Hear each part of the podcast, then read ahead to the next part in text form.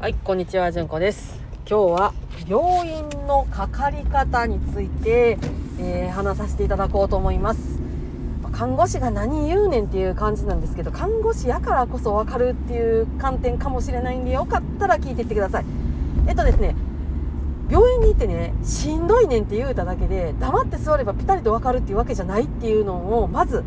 まず、あの、普通に病院に来はる人には分かっていただきたいんです。それはいつからなのか何があったのか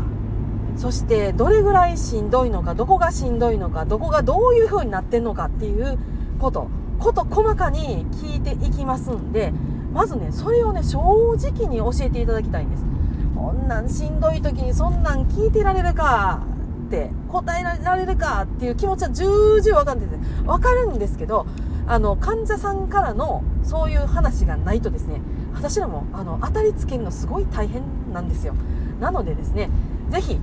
ぜひぜひあの患者さん方にはそこら辺をまずね言語化していただくっていうことをちょっとご了承いただきたいと思います。っていうかねあのそれ必須。あのなんで病院に来たんですかっていうまずそこのそもそものところから絶対聞くはずなのでそこをあの言語化しといてほしいんですよ。なので、えー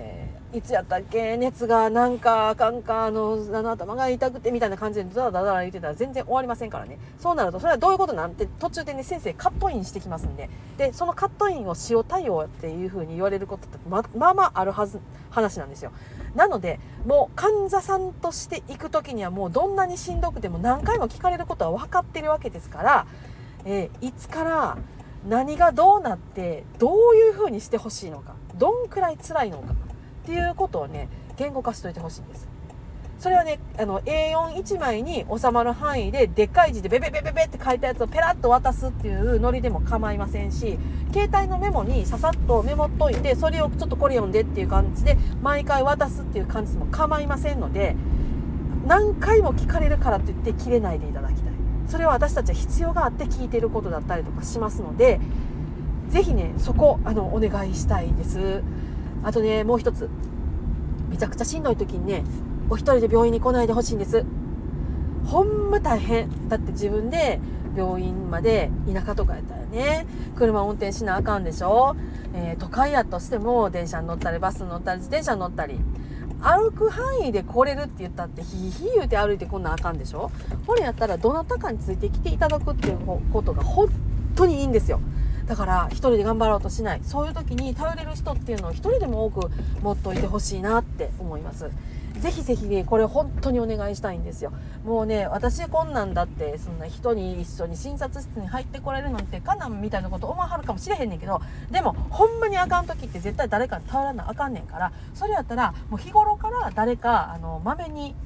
ちょっとだけでも頼れる人っていうのは複数名持っとくっていうのは非常に大事だと思います。まあうちの場合はですね、私は夫の、え病院の付き添い行きますし、えーうちの夫がね、倒れた時っていうのはね、ご近所の方に本当に助けていただきました。夜な夜な電話したりとかピンポンして行ったりとかしても、助けていただきましたしね、そういう風な人間関係をもう、あの、常から持っとく。こういうのね、大事やと思います。ほんまに一人で頑張ろうとしない。言語化しておく。この2つ、ぜひぜひお願いいたします。あ、それと、あと付け加えるとしたらですね、あの、医療従事者の使用対応とかっていうのに、あの、いちいちへこまないっていうのもちょっと思っといてください。あの、もしかしたら先生、えー昨日から一睡もしてはらへんかもしれへんっていうのとか、あの、もともとこの人は共感性に欠けてる性格かもしれへんっていうのを、ちょっとね、頭のとこに置いとってください。親切にしてもらえるもんやとか、ここに来たら大丈夫なもんやっていうふうに思ったら、割とあのダメージ大きいですので、あんまり期待しないで来ていただくっていうのも一つコツだと思います。